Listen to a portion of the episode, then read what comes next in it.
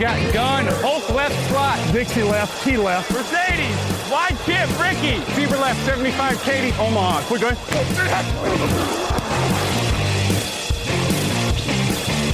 Last play of the game. Who's going to win it? Luck rolling out to the right. Dumps it up to Donnie Avery. Goal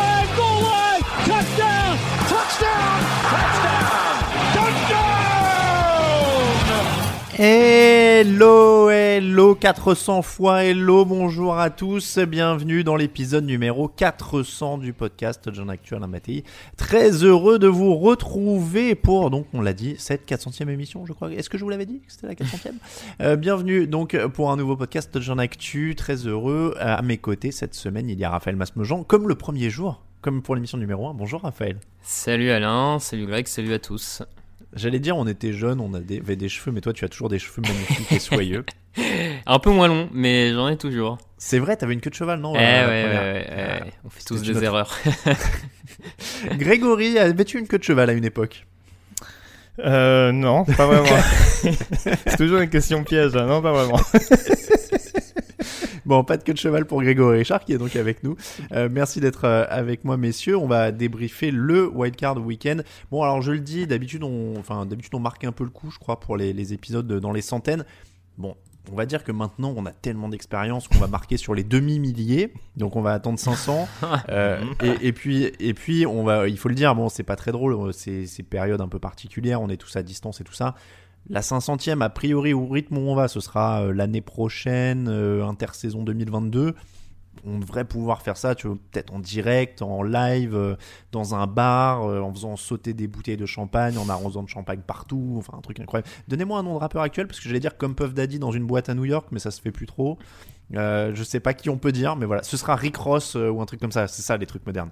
C'est ça, Ouais, non c'est- oui, oui, sans aucun Bon. doute. On va rester sur Ah, Drake, hein, mais bon, même Eric Ross, ça, ça me paraît un peu, euh, un peu Future, dépassé le aujourd'hui. mec d'Atlanta là. Ah, je suis tellement vieux maintenant avec ces trucs-là, c'est terrible. Euh, bon, en tout cas, on fêtera ça, euh, je l'espère, en public pour la 500e, mais on est évidemment très content d'atteindre, d'atteindre les 400.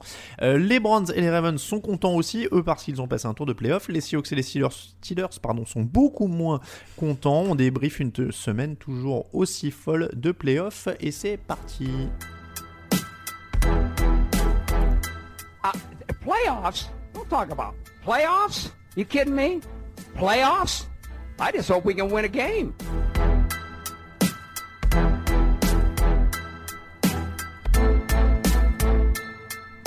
Ça, ça fait un peu rap aussi, non, en plus Ah, tu mettras ça pour la si- 500e alors. Exactement, au moment où je sortirai les, les bouteilles de champagne.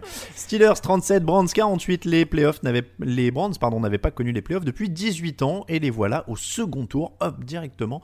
Euh, match sérieux des Browns avec aucun ballon perdu, une excellente ligne offensive, tout le contraire des Steelers qui ont perdu 5 ballons. Énorme désillusion pour Pittsburgh, mais est-ce qu'il était quand même pas possible de voir venir un peu le désastre, sachant que maintenant ils ont perdu 5 des 6 derniers matchs de leur saison, messieurs? Bah, j'ai envie de te dire, c'était éventuellement prévisible euh, de les voir prendre les pieds dans le tapis, vu qu'en effet, ils n'étaient pas sur une bonne dynamique. Maintenant, euh, de là à assister au désastre auquel on a assisté quand même dimanche, c'est quand même un peu compliqué. Là, euh, il y a quasiment pas eu de match. 28-0 à la fin du premier quart. On... Je pourrais même difficilement te dire, euh, je, je pourrais difficilement savoir si Pittsburgh a vraiment joué le match parce qu'en l'occurrence, euh, on a l'impression qu'ils ont joué le scrimmage des trois derniers cartons, quoi. Ça a été, ça a été une dette déculottée dès le premier drive, euh, enfin dès le premier jeu, pardon. Oui. Euh, ils concèdent un touchdown d'entrée et derrière, ouais, il y, y a eu une espèce de fragilité, comme si ça leur avait rappelé justement tous les mots de ces dernières semaines, ça les avait directement plongés dans le doute. Et face à une équipe des Brands euh, qui jouait sur ses forces euh, et qui les a clairement mis en difficulté sur les lignes, ça a été, euh, ça a été ouais, euh, une, une catastrophe euh, pendant, pendant au moins 15 bonnes minutes. Ouais. Euh, Raphaël, il y a beaucoup de gens qui ont fait le parallèle avec le Super Bowl euh, Broncos Seahawks où, euh, où le premier snap est, est mal maîtrisé par Peyton Manning et pas aidé Mm. par le, euh, par le centre. euh, et il y a un peu de ça, quoi. Il y a une déroute complète dès les premières minutes. Oui, oui, oui, effectivement, il y a une déroute euh, complète dans les premières minutes où tout s'enchaîne euh, et ça se passe mal. T'as ces passes déviées euh, de Rotlisberger. Un coup, c'est la ligne défensive des, des Browns qui dévie la balle. Un autre coup, c'est son receveur qui dévie. Donc tu as ce mélange de euh, mauvais choix, pas de chance, qui s'accumule, qui s'accumule, qui te fait douter sur, sur le... sur le oui, qui, monte le naufrage. Après, ils ont le mérite un moment de peut-être un petit peu croire qu'ils se relancent la machine malgré mmh. tout, même s'ils sont, ils reviennent jamais totalement dans le match non plus, parce que Cleveland, et c'est l'enseignement principal à mon avis pour les Browns à tirer de ce match, c'est la capacité finalement de Cleveland à, à un moment ils auraient peut-être pu paniquer quand ils commencent à enchaîner les punts et que euh, Pittsburgh commence à mettre des points. Et malgré ça, ils arrivent euh, au moment où il faut à remettre le, dernier clou sur le cercueil, on va dire. Donc ça, c'est le bon côté pour, euh, pour Cleveland, clairement, de ce match. Mais après, pour revenir à ta question de base, oui, il y avait des signes avant-coureurs, mais je rejoins Greg, peut-être pas à ce point-là. Enfin, 28-0, je suis pas bien certain que beaucoup le voyaient venir dès le premier quart. Après, pour euh, rebondir sur ce que tu disais au niveau de, de l'écart et de, du, côté revenir dans le match, j'avoue que étant. S'ils avaient été contre une autre équipe, je sais pas, mais en tout cas, Cleveland étant pas expérimenté, Cleveland ayant eu un peu de mal à boucler sa qualification, en effet, quand Pittsburgh revient à 12 points dans le troisième quart, tu te dis que bon, mm. pourquoi pas. Mais le mérite revient à Cleveland d'avoir su réagir tout de suite et à chaque fois de s'être remis hors de portée. Et au final, en effet, il n'y a pas vraiment eu de, euh, de suspense. Est-ce que c'est pas une victoire qui se construit avant tout sur la ligne offensive euh, du côté de, de Cleveland? Les Steelers étaient à 73 matchs de suite avec un sac. Aucun sac ce dimanche énorme performance quand même de la ligne offensive de, de Cleveland. Greg, je te vois hocher la tête. Ouais, ouais, bah, c'est d'autant plus remarquable qu'encore une fois, il faut quand même rappeler qu'ils ont eu des derniers jours euh, quelque peu compliqués. Euh, avec des conditions d'entraînement qui étaient clairement pas optimales, des joueurs qui sont arrivés au compte-goutte euh, euh, par leurs propres moyens pour certains. Euh, c'est sûr que ouais, c'était en termes de préparation, surtout quand tu joues un match de playoff aussi symbolique pour la franchise de Cleveland. Euh, c'est sûr que c'était c'était un petit peu compliqué. Et encore une fois, la semaine dernière, même si la O-line avait fait bonne figure, notamment en début de match, même s'ils avaient déjà bien commencé pour pour faciliter leur qualification face à ces Steelers. Euh, on avait senti que par la suite, euh, alors peut-être la fameuse peur de conclure dont on avait parlé, mais ça s'était un petit peu effrité. Là, de bout en bout, vraiment, il y a un boulot de la ligne qui a été vraiment excellent. Euh, certes, il y a des les actions clés qu'on peut mettre en avant, c'est des actions au sol parce qu'il y en a beaucoup qui ont conclu des drives. Mais même en termes de, comme tu dis, même en termes de sac, en termes de de possibilité, de possibilité de laisser du temps à Baker Mayfield pour trouver ses cibles, ça a été extrêmement efficace. Et très clairement, hein, euh, souvent les équipes qui font des bons runs en playoff, c'est des équipes qui peuvent compter sur leur line. Et cette équipe des Browns, euh, elle peut clairement compter sur une ligne offensive pour éventuellement continuer de, surprendre. Et on sait que ça, c'est une donnée qui est assez récurrente cette saison. Quand il démarre bien des matchs, notamment en déplacement, ça fait très mal. Il y a eu le déplacement à Dallas, le déplacement à Tennessee ce fameux match justement à Pittsburgh, où ils se mettent à l'abri très rapidement et surtout ils arrivent à gérer. Et donc c'est de bon augure, notamment avec cette, avec cette ligne offensive.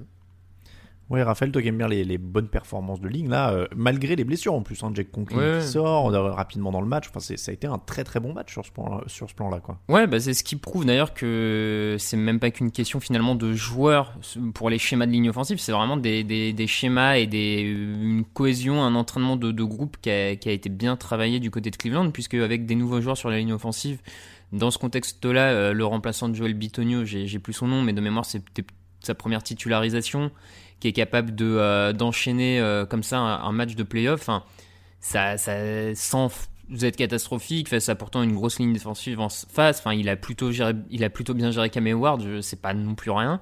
Euh, ça prouve que oui, on a on a des bons schémas, on a des bons des bonnes assignations de ce point de vue-là. C'est un vrai travail d'équipe, donc on peut que leur que les féliciter clairement. Et du coup, ça entraîne tous 127 yards au sol. Baker Mayfield a 3 touchdowns, aucune interception. L'attaque a réussi le test, quand même.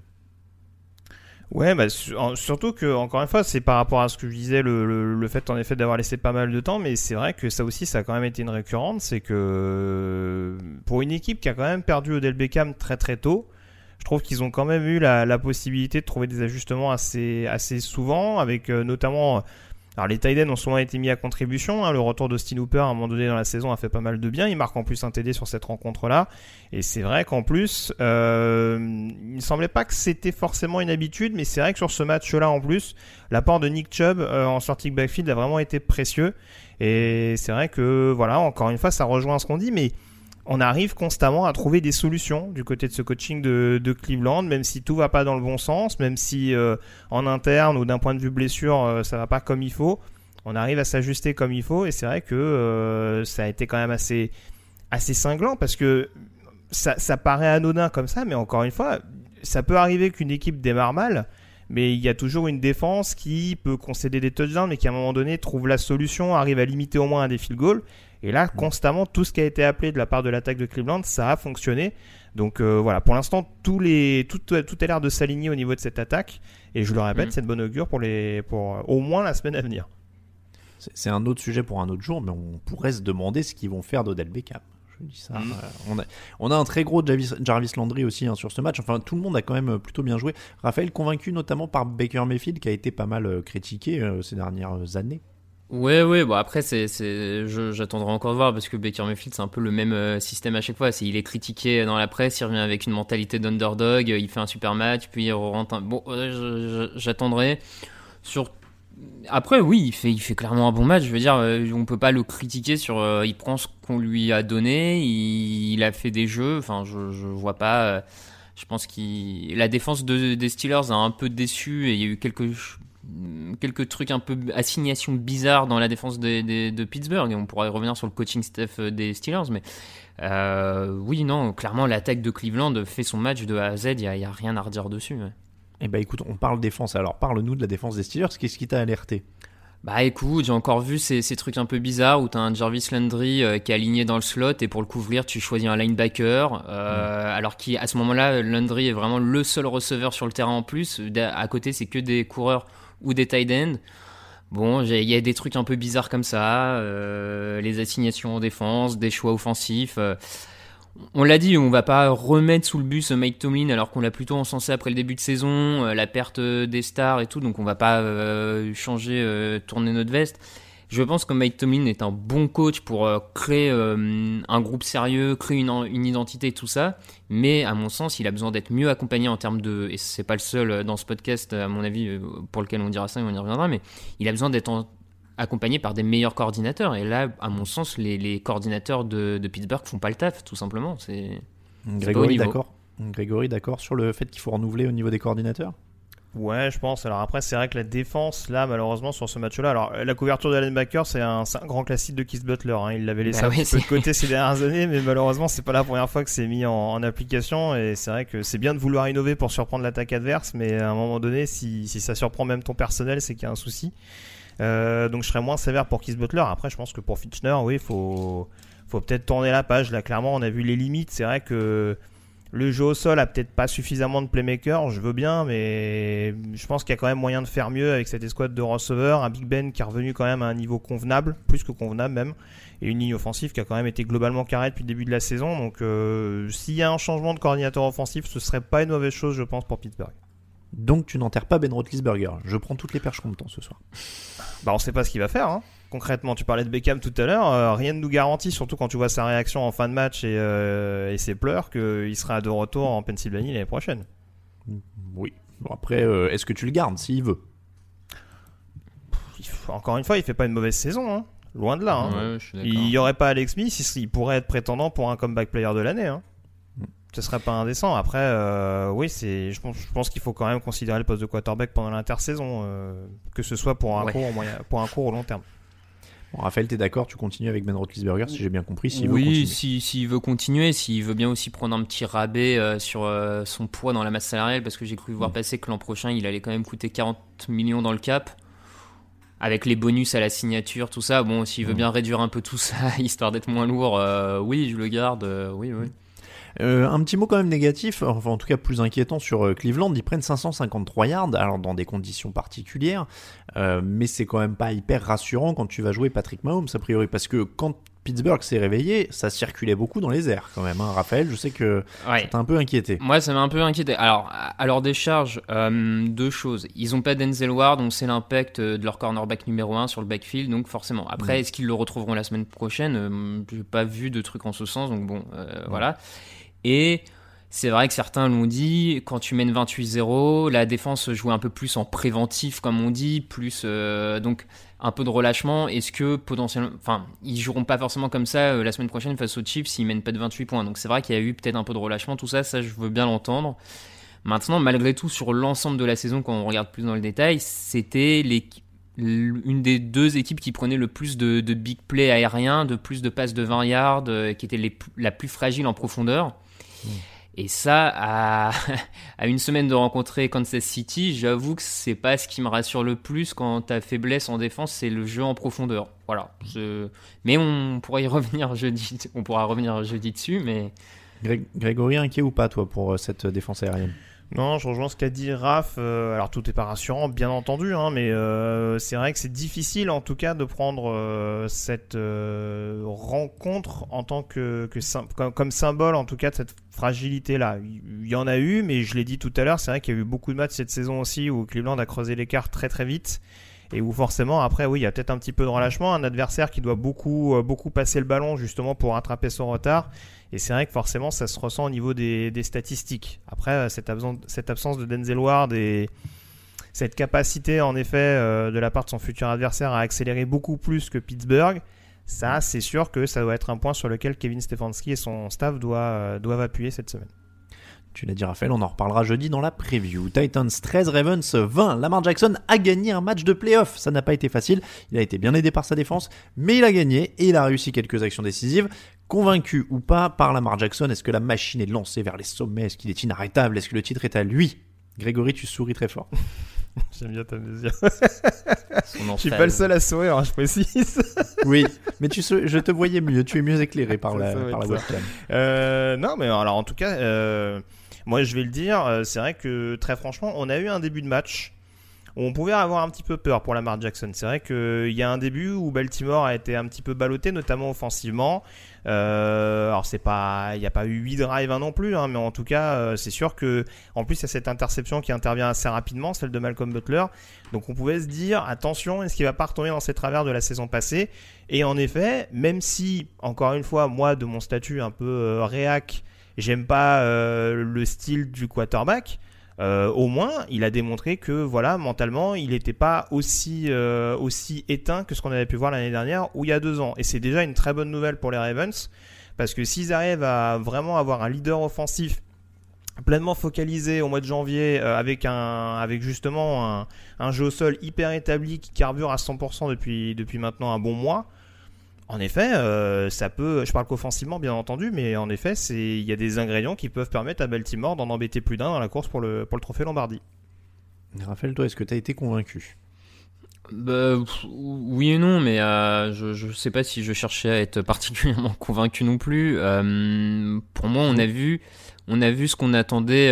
Enfin, un Lamar Jackson qui a joué sur ses qualités. Et moi je reproche pas au final de jouer sur ses qualités. Tant que ça gagne pour Baltimore je pense que c'est bien l'essentiel et que et au final il vaut mieux un quarterback qui gagne euh, en connaissant ses limites à la passe qu'un quarterback euh, qui tente n'importe quoi à la passe euh, en se disant mais si si si je peux le faire vous allez voir. Après, est-ce que je pense que ça suffit pour aller soulever le Lombardie Non, je pense que ça ne suffira pas. Maintenant, il reste que en troisième année à chaque fois qu'il a pris, depuis qu'il a pris le, poste de titulaire, son équipe va en playoff, euh, il passe un tour de plus, il y a peut-être un déblocage euh, mental. Enfin, pour moi, il continue sur sa phase de progression. Donc à partir de là, euh, enfin, tant mieux et tant mieux pour sa franchise. Et... Ça reste quand même. Enfin, moi, je trouve que ça reste quand même hyper limité à la passe. En effet, dès qu'il voit que ça, c'est pas la folie à la passe, ils reviennent au jeu au ah. sol. C'est une équipe au sol. Mm. voilà, mais ça, ça reste. Moi, je trouve que tu passes toujours très très vite de. Mais qu'est-ce qu'il fout à vas-y cours, super. Voilà. Mais, euh, après, c'est pas rassurant. Hein. Après, je trouve qu'encore une fois, le play call offensif s'adapte quand même assez bien. Je trouve qu'il y a eu un play call qui, a joué, qui joue beaucoup sur la vitesse euh, autour de Jackson, avec notamment un Mark Wisbrand, je trouve, qui a été très très bien utilisé.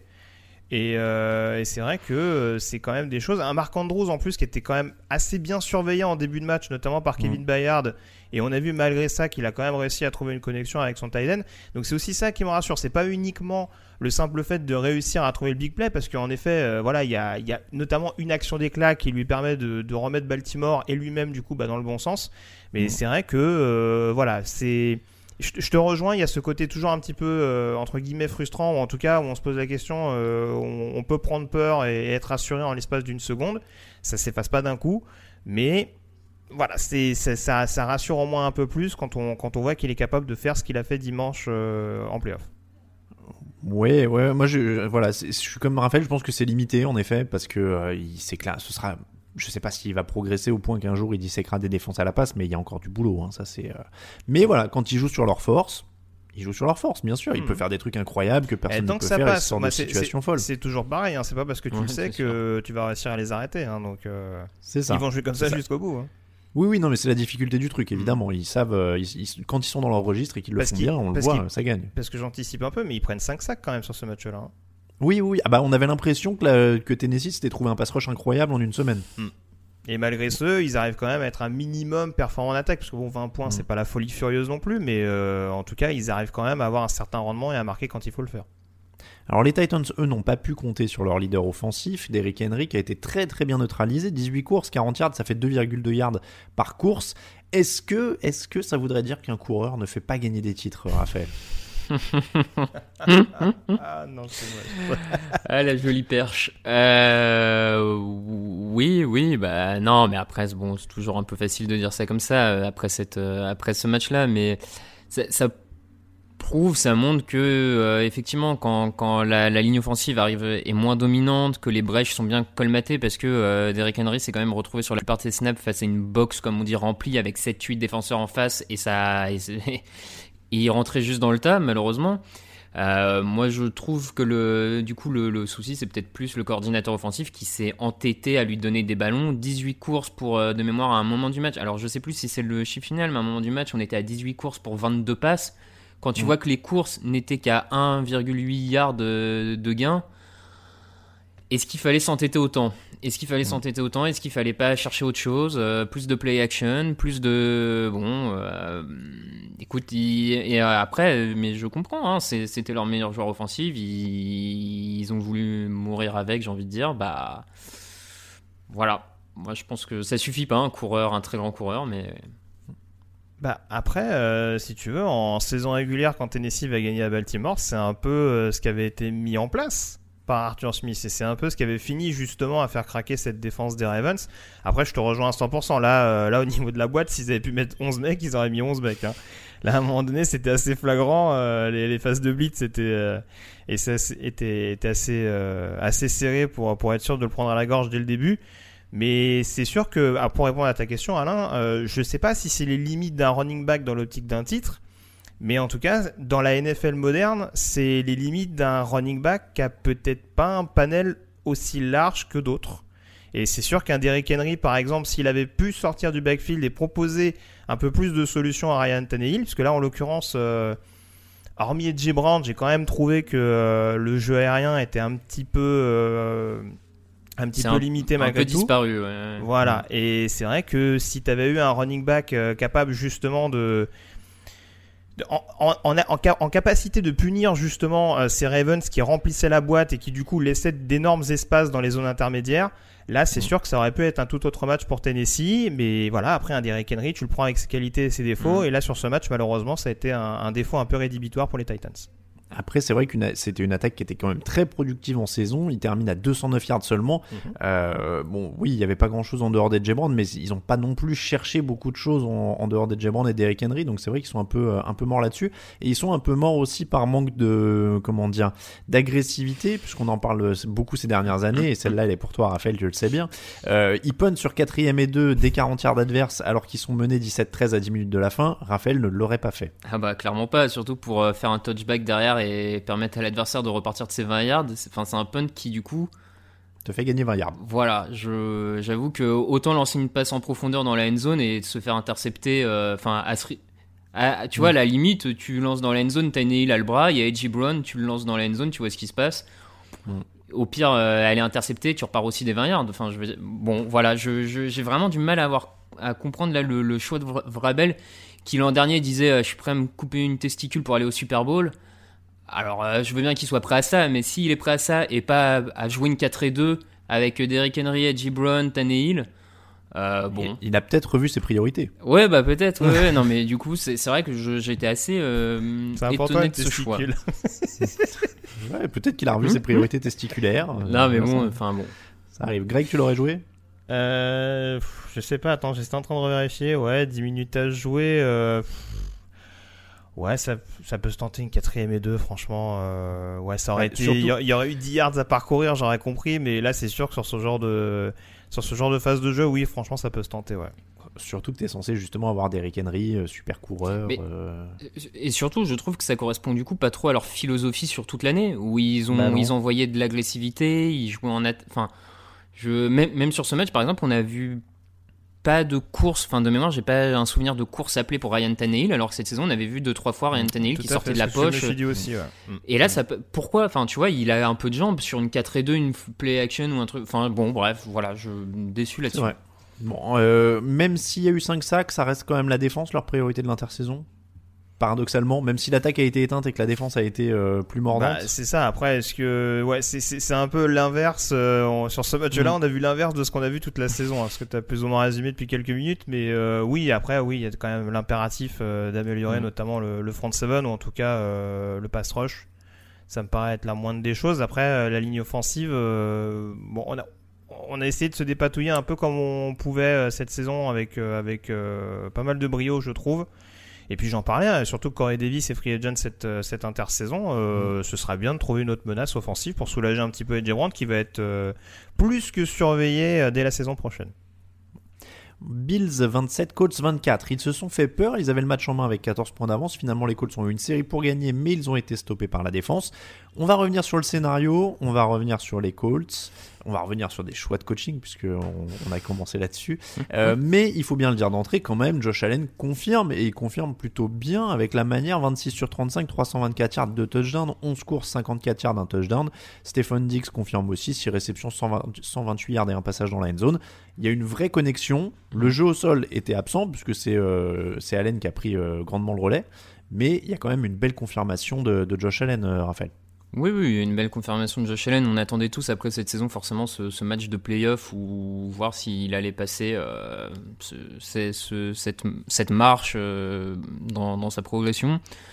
Il a réussi, il a fait des super lancers. euh, tu sens que c'est un vrai leader dans cette équipe. il va chercher des, des big plays un peu dans tous les sens, à la passe, lui à la course. Enfin, clairement, c'est vraiment une prestation aboutie, dans, tout simplement dans la lignée de sa saison, en fait. hein. Je- Donc, à partir de là, tant mieux. Les, les Bills peuvent continuer à construire dessus euh, avec cette escouade de receveurs, parce que Cole Beasley aussi a fait par moments dans les zones intermédiaires de, un beau boulot à, à ne pas oublier. Donc, euh, c'est très solide et c'est c'est plaisant à voir, tout simplement. Je crois que là. Grégory. Bah, un peu dans la même logique que Lamar Jackson, là c'est sûr que c'est encore plus symptomatique parce que ça brille, euh, parce que ça brille quand même à la passe de manière assez symptomatique. Euh, après, ce que j'ai bien aimé aussi, c'est surtout sa, sa réactivité, sa capacité d'improvisation, qui est quand même bien symbolisée notamment par le touchdown de Dawson Knox, où le jeu appelé n'est pas une passe, mais où bon an mal an, même si c'est pas hyper esthétique, il arrive quand même à trouver son tight end démarqué euh, dans une situation qui est quand même pas hyper enviable. Euh, pareil sur le dernier drive euh, de la première mi-temps qui permet notamment à Buffalo de marquer, où il arrive à trouver Gabriel Davis dans un angle absolument dingue en, se- en contournant le long de la ligne de touche. Donc c'est vrai que c'est aussi des facultés euh, qui, comment dire, qui, ont été améliorées très clairement euh, du côté de Josh Allen et qui peuvent faire le plus grand bien. Euh, avoir un, quarterback mobile, ça on le découvre pas du côté de Buffalo. Mais si en plus, au mois de janvier, même s'il y a encore un peu de déchets, on l'a eu en fin de match avec ce fumble qui a failli coûter cher, il y a quand même cette capacité à être solide dans les moments chauds, un petit peu à l'instar de ce qu'il avait montré en saison régulière cette année. Et moi, je suis toujours bluffé par sa, mobilité. Il a, un, truc qui rappelle un peu Cam Newton, je trouve, euh, dans la puissance. euh, Enfin, il a quelque chose quand même de, de très très fort à ce niveau-là aussi. Euh, ceci étant dit, les compliments sur Buffalo, est-ce que les Colts ont finalement pas gâché une occasion parce qu'ils sont pas très loin et avec un peu plus de réalisme, ce match il semblait quand même plutôt à leur portée, non, Raphaël? Ouais, oui, il est à leur portée. Bah, de toute façon, quand tu vois le score final et que tu refais, alors bon, c'est toujours pareil, refaire le, fil du match, une action qui change, c'est, on ne sait pas si tout se serait déroulé de la même manière, mais disons qu'en tout cas, entre le field goal raté sur le poteau de, euh, de leur kicker et la quatrième tentative à la passe de Philip Rivers qui est droppé, mal ajusté dans la end zone, techniquement, ces deux jeux qui, s'ils sont bien réalisés, font vraiment basculer potentiellement le match euh, du côté des Colts. Donc, ils, ont- eu les opportunités de le, remporter, ce match. Ils peuvent clairement le regretter. Euh, je pense que le coaching, notamment, peut le regretter. Mais euh, ça, du coup, c'est quand même pour eux, dans cette défaite, c'est le motif d'espoir, c'est quand même de se dire qu'il y a une équipe solide qui a fait jeu, qui a fait quasiment mm, match les yeux dans les yeux avec une des meilleures équipes de l'AFC. Donc, il manque pas non plus énormément à cette équipe d'Indianapolis pour passer un cap. hein. Euh, la décision dont tu parles, c'est quatrième et, et goal à 4 yards de la, de la end zone avec 3 points d'avance. Ils sont à 17, c'est très tôt dans le match. Alors toi, t'es hyper agressif. Tu Ouais. regrettes ce choix ou pas? Ah non, non, moi je, je trouve que c'est bon choix. Et d'ailleurs, euh, le choix est bon dans le sens où la passe, elle est réussie, le jeu appelé est le bon. Enfin, c'est c'est la réception, c'est la réalisation par le joueur qui est pas bonne, mais en soi, euh, le, le jeu est bien appelé. euh, la défense de, de Buffalo s'est fait avoir sur le coup. Donc après, le, le coach n'est pas toujours responsable de l'exécution de ses joueurs. euh, donc euh, Alors, nos auditeurs noteront que pour une fois, nous ne serons pas d'accord. parce qu'on nous dit qu'on est souvent trop d'accord. moi. heureusement que je suis là. voilà. Euh, moi, pour le coup, je suis pas d'accord parce que je suis vraiment team prends les points euh, en début de match, euh, notamment en playoff. Euh, prends tout ce que tu peux, surtout quand t'es euh, pas le favori, on va dire. Euh, donc, ça aurait fait 13-7. Euh, alors c'est trop facile de dire il manque 3 points, hein, je dis pas ça, les, les 3 points ça aurait pu être le, le, le field goal de 33 yards qui rate aussi. Hein. qui lui est tapé pour le coup, tu vois. donc Voilà, plus, qui euh, lui est tapé. Mais euh, je sais bien, il faut pas faire confiance au kicker normalement. Mais, euh, mais là, là, c'était suffisamment prêt pour lui faire confiance. Donc, euh, donc moi, je l'aurais pris. J'ai pas vraiment compris cette, euh, cette décision-là. Grégory, toi, tu la prenais? Ah, pour une fois, c'est moi qui vais être entre vous deux, je pense, parce que euh, non, très clairement, c'est sûr que je comprends pas la logique de. Enfin, c'est sûr qu'il y en a une qui est en, vraiment en position goal line et l'autre qui est à 15 yards, donc euh, c'est sûr que le fait de la tenter quand t'es vraiment en position goal line, pourquoi pas. Après, euh, c'est sûr que voilà, ça laisse des regrets sur un match où à ce moment-là, t'es devant. Tu vois, à la limite, t'aurais plus couru après le score, j'aurais pu comprendre. Là, c'est sûr que t'as C'est ça que 3 je points d'avance.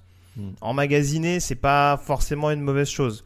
Après, euh, après, je, je me permets d'anticiper un peu, mais euh, je pense aussi que c'est une des clés. euh, même si en effet, je rejoins Raph, hein, le coaching n'est pas forcément toujours responsable de l'exécution, mais c'est vrai que c'est une des clés aussi qui pour moi a pesé sur ce match, c'est-à-dire qu'il y a vraiment eu un momentum qui a fait très mal aux Colts parce qu'il y a ce turnover on down, derrière il y a le fameux dernier drive avant la mi-temps avec ces catchs de, avec les deux catchs de Gabriel Davis euh, d'extrême limite. Le deuxième d'ailleurs me paraît un petit peu Mhm, controversé, ouais. mais ça c'est mon avis personnel. Mhm. Euh, alors il me semble qu'il y a le, il y a l'empiètement de Touraille derrière sur une, sur une, sur une quatrième. Euh, il y a l'interception manquée d'Isaiah Ah oui, Rodgers. et puis derrière, il y a le touchdown de, euh, il y a le touchdown de je sais plus trop qui d'ailleurs. Euh, bah, ça va être celui de Josh Allen. Euh, donc c'est vrai que tout ça mis bout à bout, euh, je pense que du côté d'Indianapolis, ça a mis un petit coup sur la tête. Et bizarrement derrière, même si le field goal manqué n'a pas aidé en, dans le troisième quart, voilà, on a senti que Buffalo a aussi pris les devants derrière, enfin creusé l'écart en tout cas. Et mais mine de rien, voilà, c'est un moment où Indianapolis est resté un petit peu dans le trou, qui a été fatal selon moi parce que l'écart entre les deux équipes, il est pas si monstrueux Mm. que ça. Euh, La conversion à deux points au lieu de l'extra point quand tu reviens à 8 longueurs, par contre, là, on est d'accord que c'était bizarre. Ça, c'était vraiment bizarre. Pour le coup, j'avoue que ça m'a pas. Oui, ouais, j'ai pas compris non plus. Ouais. Bon, on est d'accord. Euh, encore une fois, le reste. C'est Oui, à l'image, euh, juste, euh, je trouve que c'est quand même un peu à l'image du, du coaching de Frank Reich sur ce- tout ce match. Alors qu'on soit pour Mm. ou pas la, la quatrième tentative en goal line, à la limite, c'est pas le seul choix un peu étrange parce que ça rejoint une saison quand même où on a vu des Colts en difficulté euh, en troisième tentative dans la red zone. Et ça s'est à nouveau vu plusieurs fois. euh, Ils se contentent plutôt de taper un field goal. euh, Enfin, donc, je pense qu'il y a un axe de progrès aussi pour Frank Reich à ce niveau-là hein, sur le coaching. Et, et c'est d'autant plus dommage que le reste a pas mal marché. hein. Ils ont gardé le ballon 34 minutes, ils ont converti 9 sur 17 en troisième tentative, ils ont couru 163 yards. Donc le, le plan était plutôt bon. Ils Mm. finissent avec 472 yards, mais ils n'en tirent que 24 points. Euh, donc c'est vraiment ça le, le problème pour cette équipe. Philippe Rivers, euh, 27 sur 46, 309 yards, 2 touchdowns. Il a l'air de vouloir continuer. Ça va être dur de trouver mieux, ça pourrait être pire, ça pourrait être mieux, mais ça va être dur de trouver mieux Mm. de toute façon, non? Ouais, après, il fait pas un mauvais match en état. Hein. C'est vrai que on pourra toujours dire que dans les moments clés, euh, il a eu du mal à trouver, à trouver ses principales cibles. Euh, il y a eu des bonnes connexions euh, longue distance avec T.Y. Hilton, mais bon, c'est vrai qu'il s'est plus appuyé sur un Michael Pittman sur, des, screens, des jeux un petit peu spéciaux, en tout cas où il n'y avait pas non plus une énorme prise de risque. Mais en tout cas, j'ai pas trouvé son match catastrophique. En tout cas, pour un quarterback qui est souvent décrié en playoff, euh, c'est pas lui, à mon sens, qui, à mon sens, qui fait perdre son équipe. Et c'est vrai que je te rejoins. Euh, même s'il va y avoir un marché des quarterbacks, je pense, assez euh, mouvementé au printemps. Je sais pas si les Colts gagneraient spécialement à s'en débarrasser, vu qu'il a pas fait de mauvaise saison. J'ai dit, c'est toujours une question de, de rythme et d'alternance. Si tu sais ce que tu as avec Philippe Rivers, et là en l'occurrence sur ce match-là, ça a joué très équilibré et encore une fois, ça a été dans le coup jusqu'au bout. Si tu sais comment l'utiliser, il n'y a pas de raison qui te, qui te, qui te tire une balle dans le pied euh, à outre mesure, quoi. Il, est pas cata, mais tu sens qu'il n'y a pas une étancelle et qu'il va pas te sortir le, le C'est drive ça, qui va c'est un peu le souci. C'est aujourd'hui, c'est un game manager. C'est si tu si, alors, si tu me permets l'image, j'ai toujours du mal avec les images euh, si je m'appuie sur les dernières semaines. Mais ouais, on est plus sur du Alex Smith plus plus quoi. C'est-à-dire Ouais, que là, à l'heure actuelle, oui, tu, tu, tu lui demanderas pas de claquer euh, 400 yards pour faire gagner ton équipe, quoi. Et, et la mobilité en moins, parce que c'est un quarterback statut maintenant, Philippe Voilà, Rivers. hein. aussi, S'il n'y a pas de solution, euh, c'est fini, quoi. Mm. Et on l'a vu d'ailleurs sur le dernier drive, c'était assez chaotique. hein. Hmm. Oui, les passes sur le dernier drive sont assez cata. Ah ouais. Il y en a deux euh, à la suite là après, qui sont quand même. euh, Co- Comme tu dis, le problème de cette étincelle, je te rejoins, mais euh, encore une fois, c'est contextuel en NFL à l'heure actuelle. Est-ce que tu as Mm. beaucoup plus de quarterbacks potentiellement disponibles qui peuvent t'apporter cette étincelle? Alors, il y a toujours la draft potentielle d'un jeune talent que tu repêches. euh. Ça, bon, j'en sais rien. Combien il y en a Est-ce que tu as l'occasion de le faire de l'opportunité Mais sur le marché, en tout cas, ou sur les potentiels trades, Mm. T'as pas, t'as pas 15 000 solutions non plus, hein, je veux dire. euh, donc faut vraiment peser le pour et le contre. euh. Petite pause. Euh, à moins que vous vouliez dire un mot de la défense de Buffalo d'ailleurs, je dis qu'ils ont pris 472 yards quand même. Ouais, je sais pas. euh, avant le match contre Baltimore, c'est pas ce qui me rassure le plus. Mais euh, ouais, non, la défense a pas été déshonorante, mais c'est vrai que bon, va, va Il- falloir, va falloir cravacher plus. Là, le jeu au sol les a beaucoup mis en difficulté. ouais. C'est ça, ils ont eu beaucoup de mal face à Jonathan Taylor, qui est un peu la seule menace au sol finalement des Colts. Là, ils Ah, il y a eu un bon quand même. Hein. Ouais, c'est vrai, qui en plus a un peu tendance à sortir du backfield, mais di- disons que je, je trouve que Baltimore en plus arrive avec encore plus d'options au sol que ce que n'ont les Colts. T'as Jackson, Mhm. t'as Gus Edwards qui peut sortir, t'as Dobbins, enfin. Ça, ça peut, ça peut hum, devenir inquiétant faut, hum, à, à surveiller. ouais. On en reparle jeudi, petite pause et on revient pour la NFC. Hey, Kurt Warner here. Hi to everybody at the Touchdown Podcast.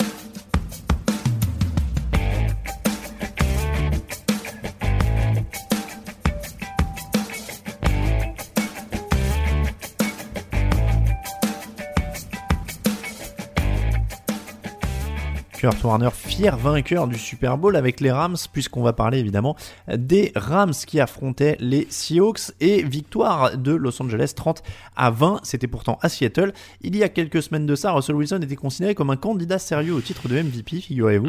Euh, samedi, les Seahawks ont signé une sortie euh, assez décevante au premier tour, c'est un euphémisme. Euh, alors oui, la défense des Rams c'est super, mais on va en parler. Mais qu'est-ce qui est arrivé aux Seahawks de début de saison, messieurs? Où sont-ils passés?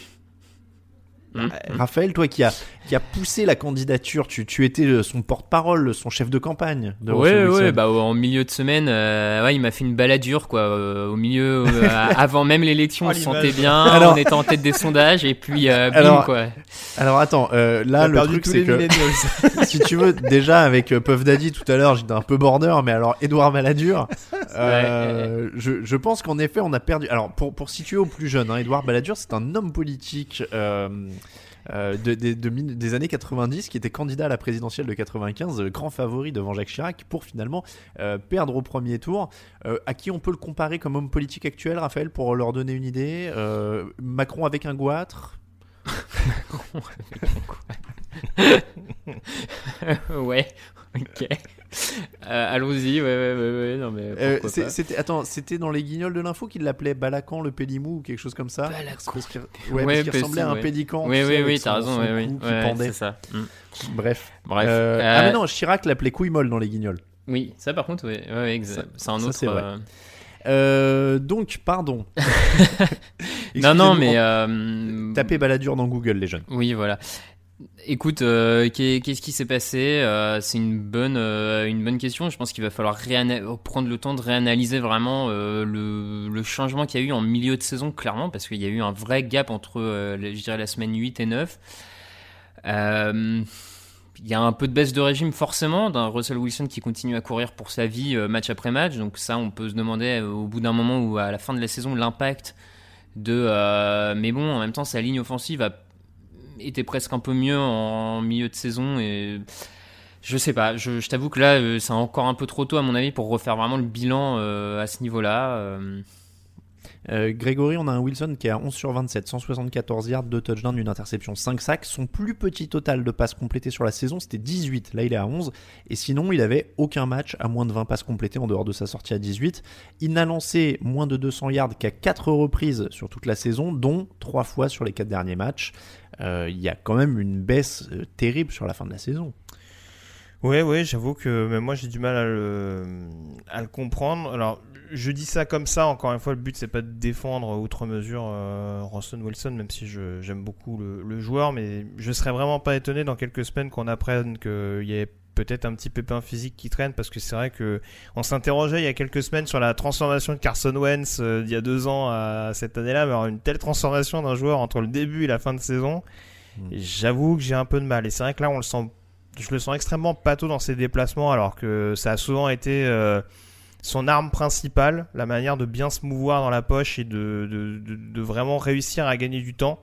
Mm. Et là, je trouve que même quand il gagnait du temps, il mettait un, il mettait vraiment 10 plombes à, à lancer le ballon, ou alors paradoxalement, il se précipitait, comme ça peut être, ça- comme c'est le cas notamment sur le pick six de, de Darius Williams. Donc c'est vrai que c'est, c'est assez paradoxal pour un joueur euh, dont on a souvent vanté, moi le premier en tout cas, son, son intelligence de jeu, euh, de voir à quel point ouais, il, a, il, a, il a totalement déjoué.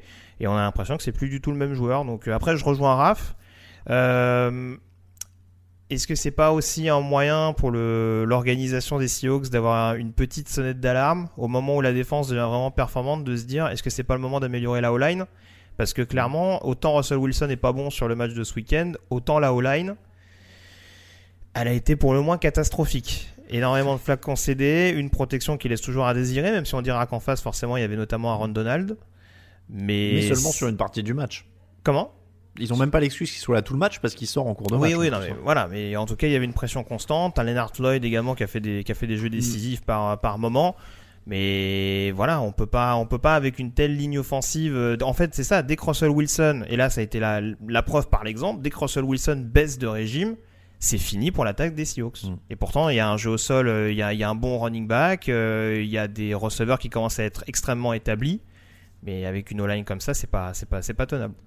Alors il y a un truc de coaching aussi parce qu'on parlait du coordinateur de Seattle tout à l'heure, de, de Pittsburgh pardon, euh, je, je m'embrouille de Pittsburgh tout à l'heure. Là du côté de Seattle, euh, on parle souvent d'ajustement à la mi-temps. Ils sont menés 20-10 à la pause, ils rentrent au vestiaire, ils ressortent les 5 yards, les 5 possessions suivantes, bim, 28 yards.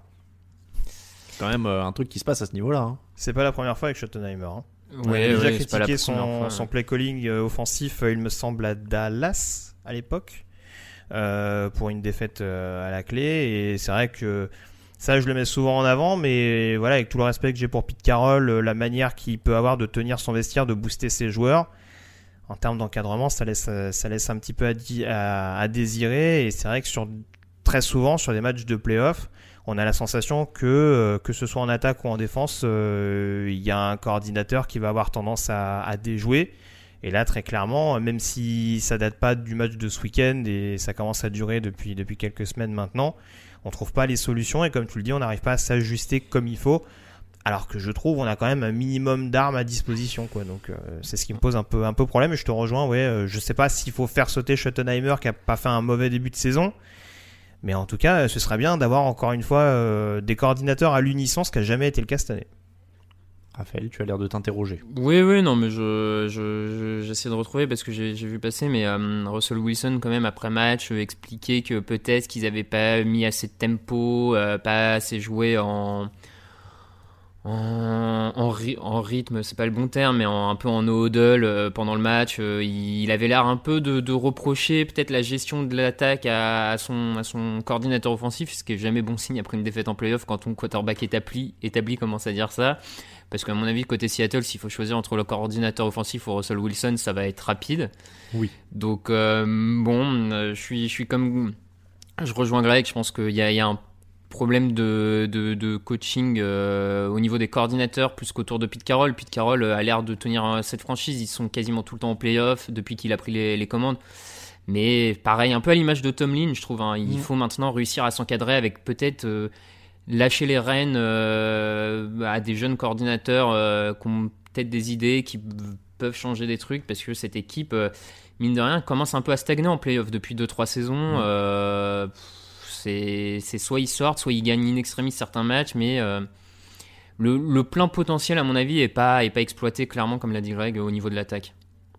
Euh, les Rams sortent donc une belle surprise, d'autant que John Wolford débute le match avant de sortir rapidement quand il a pris un coup dans la nuque. Jared Goff rentre 10 jours après une opération du pouce. On voit qu'il lance comme s'il avait été opéré du pouce.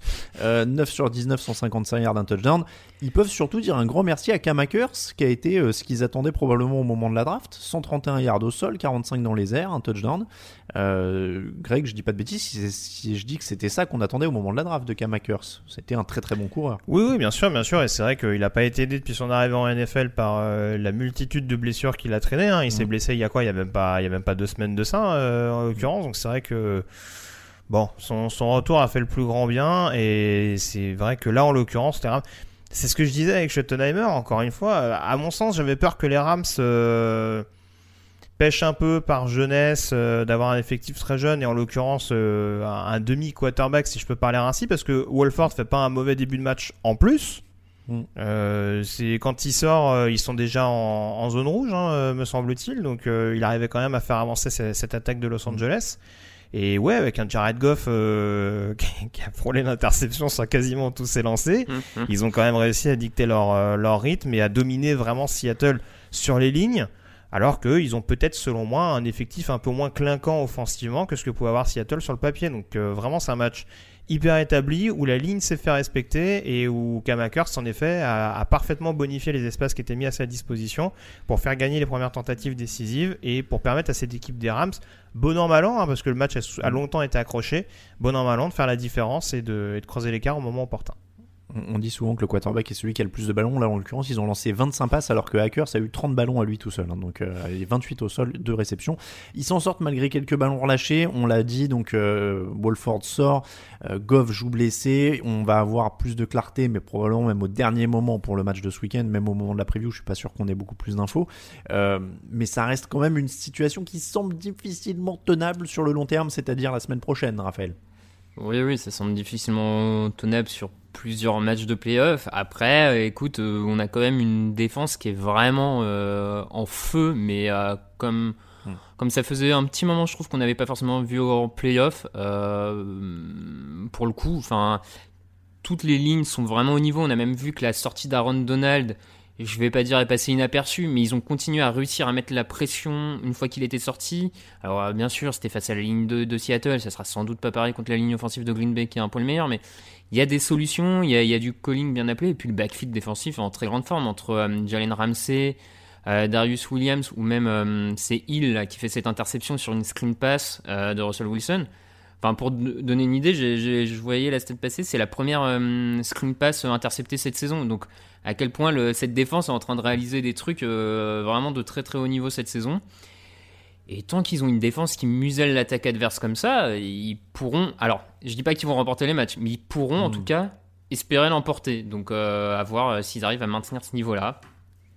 Greg, tu y crois avec cette défense-là? Genre, tout est possible?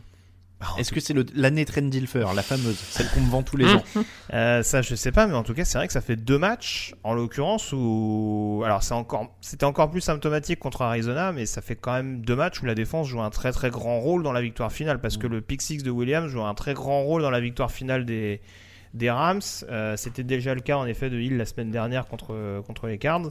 Et c'est vrai que, euh, très franchement, euh, c'est de bon augure. Et moi, je suis très excité à l'idée de voir ce que va donner Jalen Ramsey, parce que il sort de deux grosses prestations contre Hopkins et contre Metcalf, ce qui sont pas les deux premiers venus cette année dans la ligue. Et là, face à un Devante Adams qui est excellent depuis le début de l'année, Mhm. ça va encore nous donner de, de sérieuses étincelles. Et en tout cas, ça peut être un match-up qui, s'il est remporté par le cornerback des Rams, ça peut quand même être un autre match. Même si euh, en face, il y aura quand même un quarterback qui a l'air beaucoup plus en forme que, que Russell. Wilson alors on se parle.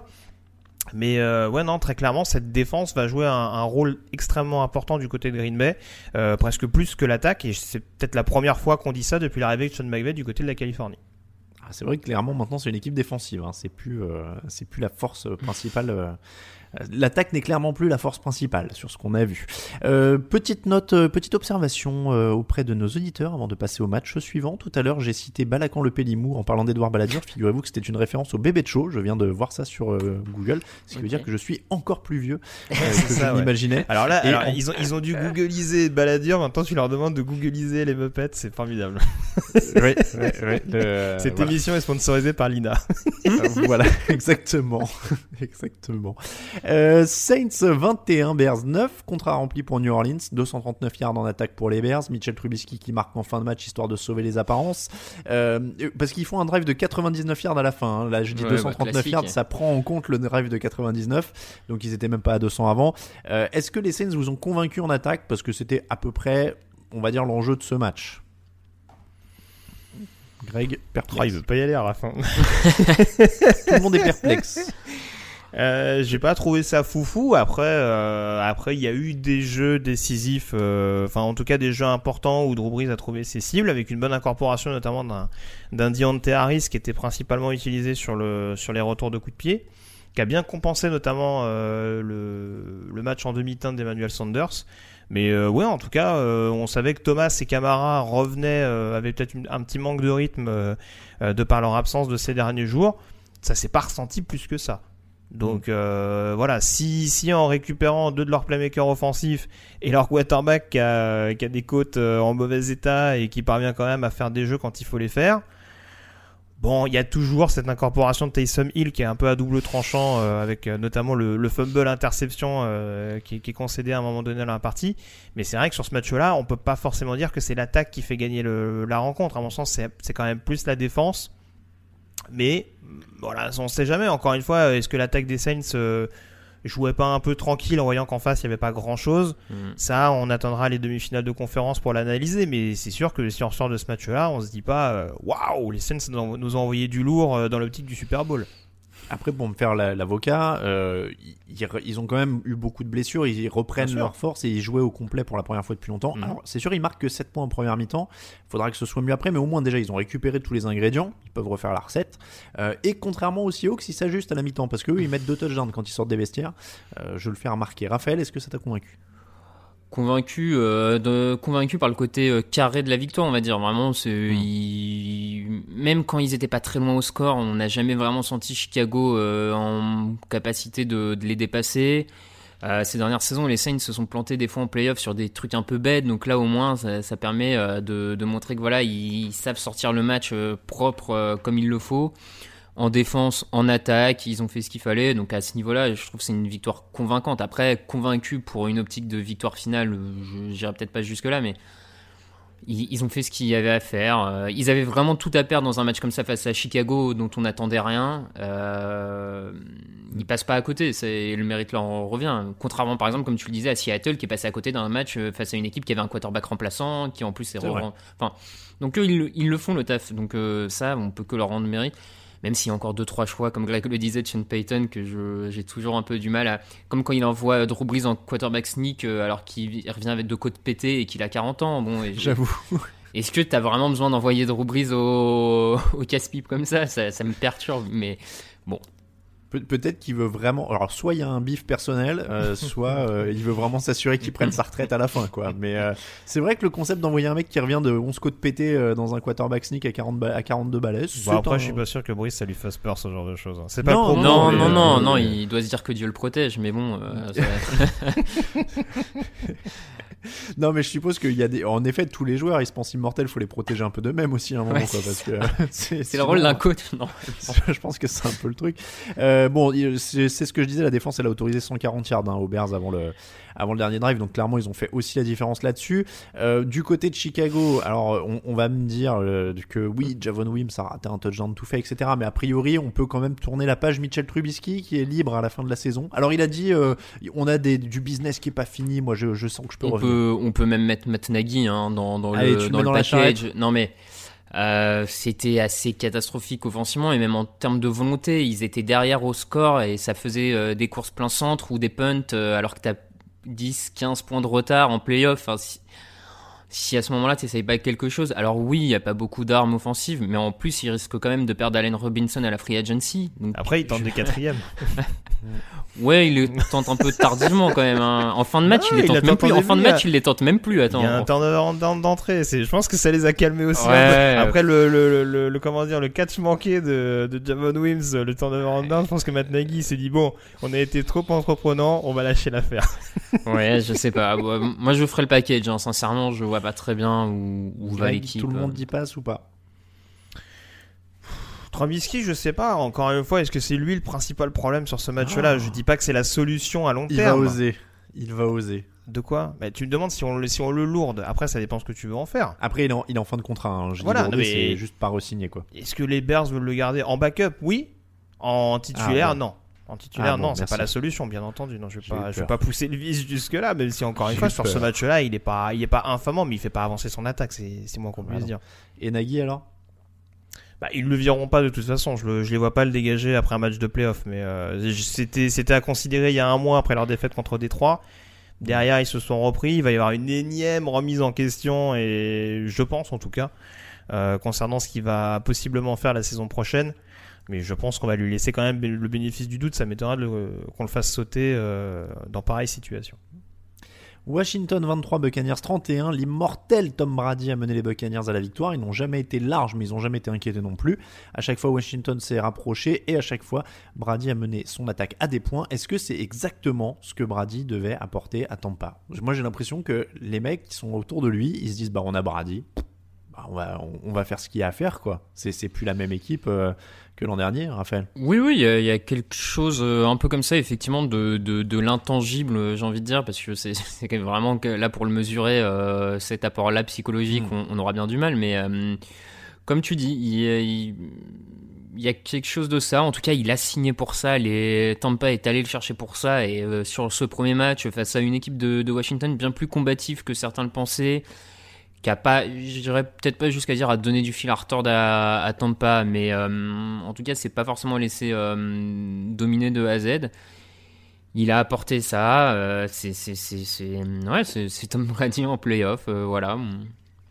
Greg, il apporte quand même une sérénité, une connaissance de ces moments-là euh, qu'on qu'on pas de prix. Il, est, il lance 381, 381 yards. Alors, il n'y a pas une énorme réussite, hein, c'est 22 sur 40, euh, deux touchdowns. Mais à partir du moment où il va être protégé, avec Mike Evans, Cameron Braid, Chris Godwin, Antonio Brown, Rob Gronkowski, ils sont terrifiants, quoi. Ouais, oui, alors c'est sûr que là, sur ce match-là, et c'est peut-être aussi ce qui permet à Washington de surnager un temps soit peu. euh, bon, il se fait saquer trois fois, je crois, donc deux fois par Darren Payne. Euh, Mais c'est sûr que oui, dès qu'il va avoir un minimum de temps pour lancer le ballon dans le système offensif dans lequel il évolue et, euh, et où il a l'air malgré tout de, de, trouver, de trouver des réflexes semaine après semaine, euh, c'est sûr que ça pardonne pas. Et la menace vient d'à peu près partout dans cette équipe de Tampa. Euh, puisque là, en l'occurrence, euh, ceux qui marquent les TD, euh, bah alors, il y a en l'occurrence Antonio Brown, par exemple, qui est pas un receveur numéro 1, même s'il est de plus en plus impliqué dans le, dans le système offensif des Bucks. Voilà. Après, euh, moi, je le dis très clairement, hein, euh, dans cette équipe de Tampa, euh, c'est très bien de pouvoir se dire, et c'était l'objectif en début de saison, qu'avec Brady, on a franchi un palier, ce qui est le cas, puisqu'ils sont en demi-finale de conférence et sont toujours en lice pour le Super Bowl. Mm. Mais sans jeu au sol, ça va quand même finir par se payer, je pense. Après, il y a quand même 142 yards au sol sur ce match. hein. Ouais, ouais, enfin bon, c'est sur des, sur, sur des gros jeux de, de Lennart Fournette, mais j'ai pas trouvé que le jeu au sol a été, a été aussi présent qu'il aurait dû être. Je pense que ça va être un peu, un peu rédhibitoire à la longue. C'est mon avis, hein. après. euh, on- Bon, après, ça dépend des scénarios de match, mais euh, c'est bon, avec toutes les cibles qu'il y a. Moi, je trouve la clé, c'est comme toutes les équipes de Brady depuis 10 ans, c'est la pression sur lui, quoi, j'ai l'impression. Ah oui, bah, oui, oui, tout à fait. C'est pour ça que je te dis ça, c'est que il y a, il y a eu du très très bon avec les, les touchdowns et en effet, je te rejoins. Dès que Tampa a voulu accélérer, ça a fait très mal à Washington euh, malgré le, le bon premier rideau qu'ils ont en l'occurrence. Mais c'est vrai que euh, voilà, c'est une défense qui aussi a été capable de de, de, de calmer un petit peu cette équipe de Tampa en mettant en mettant de- une pression quand il fallait, notamment par le biais de Darren Payne. Et c'est là-dessus, encore une fois, euh, après, c'est pas une nouveauté ce que je dis, hein, euh, comme, comme une autre équipe, euh, je sais plus de qui on parlait tout à l'heure, Baltimore par exemple, ils vont vivre et mourir avec leurs idées. Hein. Je pense que c'est un système qui est, qui est parti pour être comme ça jusqu'au bout, et bah, Mhm. quand ça marchera, tant mieux. Et puis bah, le jour où en effet euh, Brady aura un petit peu plus de, un petit peu moins de temps pour lancer son ballon, bah voilà, ça reste un quarterback humain de, de 43 ans, euh, ça, ça, et ça peut se compliquer un petit peu pour les Bucks. Après, humain, 43 ans, moi j'ai commencé à douter parce que c'est incroyable. Non, mais c'est Ouais, incroyable. bah, ce ouais, c'est ça, c'est ça. ouais. Mais se réussir encore une fois à se réinventer euh, à ce Ah point-là, ouais. parce que il jouait pas comme ça à New England, hein, à part en Non. 2007. Non, non, mais c'est. Je, je sais pas ce qu'il prend là dans ses glaces à l'avocat, mais euh, c'est de la bonne. hein, je veux la même chose. hein. Euh, Est-ce que leur défense a été à la hauteur? Parce que c'était quand même une des meilleures de la saison. On aurait pu attendre qu'ils étouffent un peu plus euh, une attaque de Washington plutôt faible. Et Bruce Arians l'a dit lui-même. parce que c'est vrai qu'il a tendance à être honnête, a dit certains jeunes joueurs se sont peut-être un peu relâchés en voyant que c'était Washington. Ouais, ouais, je, je trouve que de toute façon, ça, ça rejoint un peu les, les craintes qu'avait Gregory avant le début des playoffs sur la, la défense de, de Tampa. Enfin, en tout cas, par rapport à, à ça, je le rejoignais plutôt. Je, je trouve que les doutes sont pas levés sur cette défense, et notamment sur euh, Sean Murphy dans le backfield défensif, qui me semble être vraiment le maillon faible euh, de cette défense. Haute référence Euh. boomer. Pardon. Ah, le maillon faible. Oui, non, ça c'est une expression courante quand même. Oui, c'est vrai, c'est vrai. Alors tu sais que c'est d'ailleurs, je me suis étonné, j'ai vu que euh, dans une pub pendant un des matchs que c'est toujours diffusé aux États-Unis. Non, c'est relancé. C'est pas Ah, toujours relancé, diffusé. ouais, c'est relancé. Il y avait écrit euh, All New machin. euh, D'accord. Bon, là, en- là encore pour les jeunes, on parle d'une émission télé de TF1 avec Laurence Boccolini. Googlez. Donc Raphaël, le maillon faible du backfield. Oui, oui, Sean, euh, Murphy. et, euh, bref, mais en tout cas, je, je suis pas extrêmement convaincu par cette euh, défense qui a quand même eu sur certains drives du mal à bloquer le, quarterback no name euh, de, de Washington. Donc, va falloir en montrer un peu plus, à mon avis, la semaine prochaine face à, face à New Orleans. Ils ont gagné 375 yards au total, les, les- la Mm. football team contre 317 en moyenne cette saison, donc ils ont même été au-dessus de leur moyenne. Et tu l'as dit, le no-name, c'est Tyler Heineke, euh, qui est quand même passé euh, par la, la XFL, donc euh, un peu de respect. Euh, 26 sur 44, 306 yards, un touchdown, une interception, 6 courses, 46 yards, un touchdown. Bon, lui, il a quand même fait un beau match, et il a gagné une place sur le banc pendant quelques années, un salaire confortable. Oui, je pense. Bah, c'est peut-être ce qui a motivé Ron Rivera à dégager euh, Dwayne Haskins avant la fin de la saison régulière. hein, mais, euh, Mhm. Mais là, en tout cas, Ouais. oui, c'est sûr que euh, il a agréablement surpris et euh, il a souvent permis à l'attaque de Washington euh, de rester dans le coup, notamment sur des troisièmes, euh, avec une mobilité assez intéressante et une faculté à se connecter avec ses cibles, parce que McLaurin était quand même plutôt bien surveillé.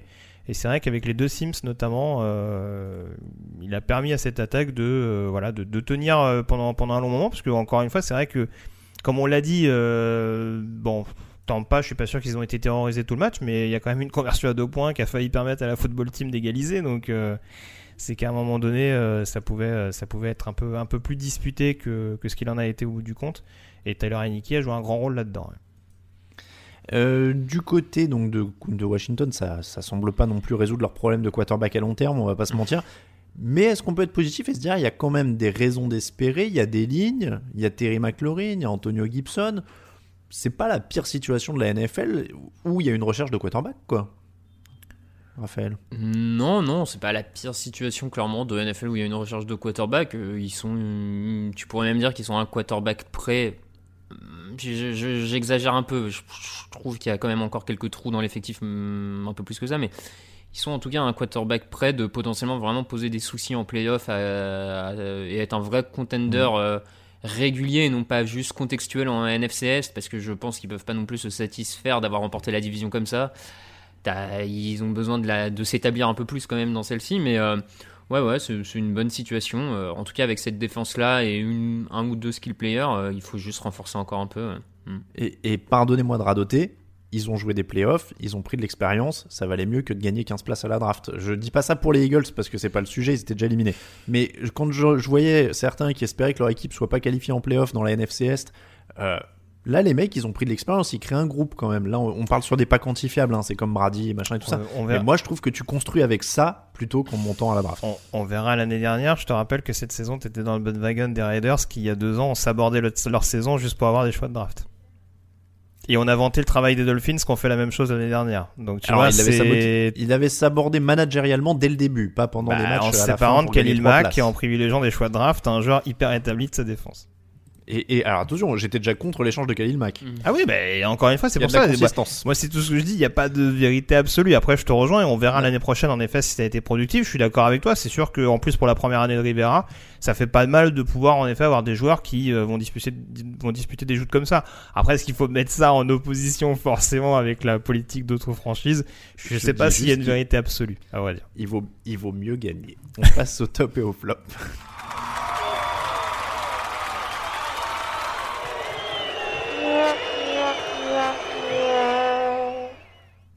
Les tops et les flops, euh, Raphaël, à toi l'honneur. Bah, en top, euh, les Rams, hein, on en a parlé, mais le- la prestation défensive de, de Los Angeles, euh, voilà, m'a vraiment mm, fait plaisir et a permis que le match soit pas trop. euh, parce qu'offensivement, ce qui était proposé n'était pas terrible. Donc, au moins, la défense des Rams a en plus permis de relever un peu le, le piment de ce match. Donc, Los Angeles. Grégory. Bah écoute, euh, mon top, euh, j'en ai parlé tout à l'heure, mais bon, Lamar Jackson et Josh Allen quand même qui euh, qui réalisent leur dépucelage en playoff, c'est quand même important vu qu'ils ont joué quand même un rôle non négligeable. C'est important pour moi de les mettre à l'honneur. Euh, mon top, mon petit top, c'est quand même, euh, enfin, un top d'honneur, euh, mention honorable quand même à, à Raphaël, donc pour cette euh, mention à Edouard Balladur qui m'a replongé en enfer. Euh, je, je tiens à le préciser parce que je, je, je pensais plus à Edouard Balladur depuis tellement longtemps que j'ai- bien aimé cette petite référence. Euh, donc euh, Cleveland, Buffalo, je- j'étais en train de me dire que en fait. Si on nous avait dit il y a trois ans que on verrait ces deux équipes au deuxième tour des playoffs en 2021, du coup, on est maintenant en 2021, Franchement, c'est assez euh, délirant. Faut se dire qu'il y a une chance qu'on ait une finale de conf Buffalo-Cleveland. Ce qui est quand même. euh, si, on, si on avait dit ça juste avant la draft de. Parce que juste à la draft de Josh Allen, c'est le moment où il y a la fin de la saison à 0-16 de Hugh Jackson, non Ou quelque chose comme ça? Bah, c'est l'année est- où il draft Baker Mayfield, donc il y a de fortes chances.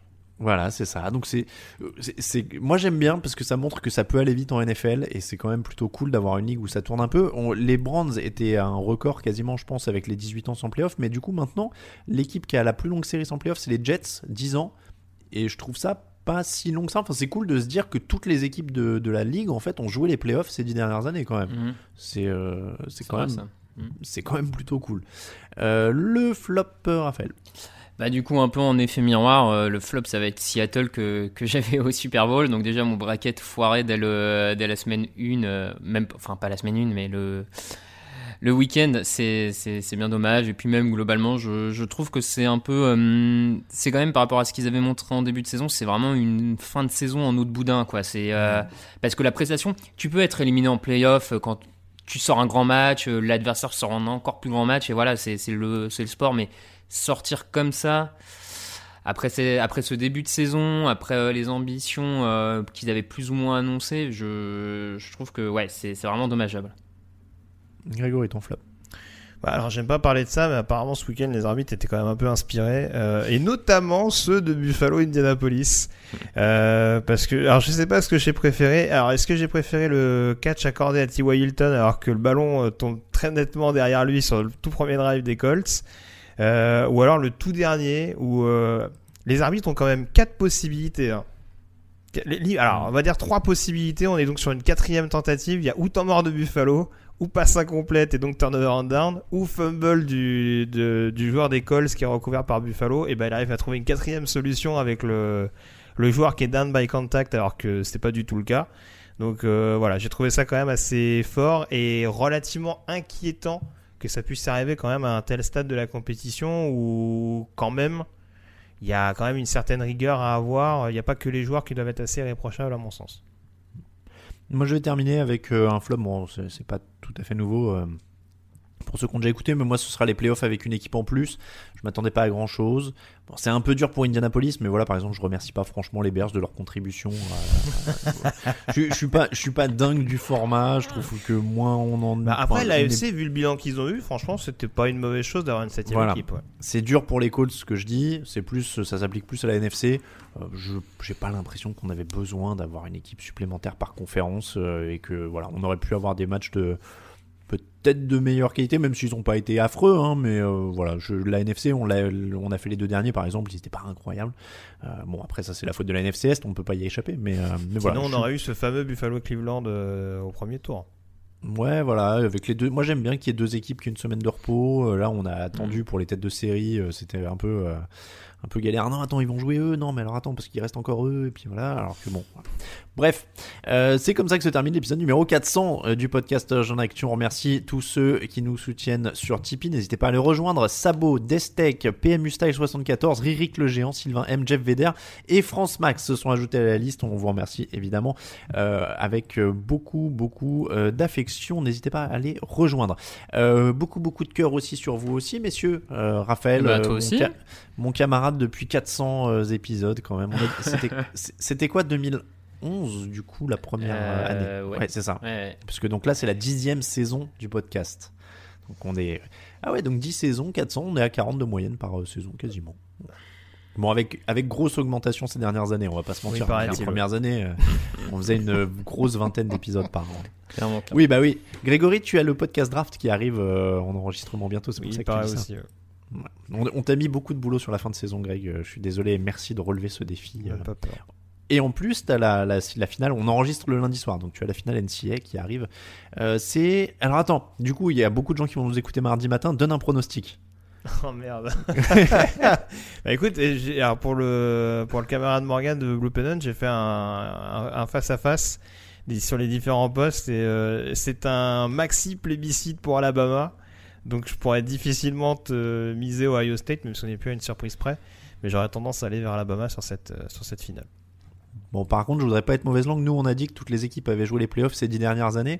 J'ai l'impression que c'est souvent Alabama et Ohio State hein, du côté de la NCA quand même. Non, il y a Clemson aussi qui était en demi-finale.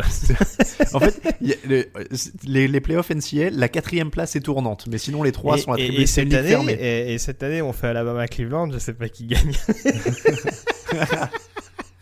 Ah bah là, Cleveland maintenant ne se fait plus battre par Alabama, c'est bon. euh. Ah, bah, j'espère quand même. on aurait pu faire le débat avec les Jets pendant la saison, mais Oui, on aurait pu, on aurait pu. Voir, voir les Jaguars de novembre-décembre. Voir les. Jaguars de novembre-décembre, c'est vrai. Euh, pour nous suivre sur Twitter et Facebook at TD Actu, sur Instagram Touchdown Actu en entier, pour Raphaël sur Twitter at Raphaël underscore TDA, pour Greg c'est Atielo Radio ça, pour moi-même Alain Mattei. On rappelle les hâtes de Raoul VDG et Camille Saraben, évidemment nos deux camarades euh, qui sont aussi là depuis très longtemps. Camille Saraben est là depuis la première, vous l'entendez un peu moins euh, cette année parce que bah, conditions d'enregistrement particulières, donc c'est vrai qu'il y a beaucoup moins de de studio et c'est peut-être aussi pour ça que le son est moins bon je m'en excuse parce que Camille n'est pas là euh, et je sais très bien qu'il il gérerait ça mieux que moi. Euh, on les remercie en tout cas et on leur fait des grosses bises. On rappelle que toute l'actu de la NFL c'est sur tdactu.com vous nous retrouvez pour l'émission de preview peut-être mercredi soir en avance en tout cas, au minimum euh, jeudi euh, en milieu de journée euh, sur vos plateformes. Et puis l'émission draft avec Greg, ce sera samedi. Le fauteuil, il est décalé. Petite note à agenda d'ailleurs, parce que la NFL a changé ses horaires de match pour le Divisional Weekend par rapport aux autres Divisional Weekend. D'habitude, on était le dimanche à 18, 18 à 19h euh, pour le fauteuil, mais là, ils ont décalé les matchs. Le match du dimanche, il commence à 21h, donc ce sera fauteuil de 20 à 21h. C'est une heure de show d'avant-match juste avant. Voilà pour tout le programme. Merci encore euh, de nous suivre sur TDA euh, depuis euh, peut-être le premier épisode, en tout cas depuis autant d'épisodes que vous le souhaitez. On vous remercie encore. Merci beaucoup, messieurs. À très bientôt. Ciao, ciao.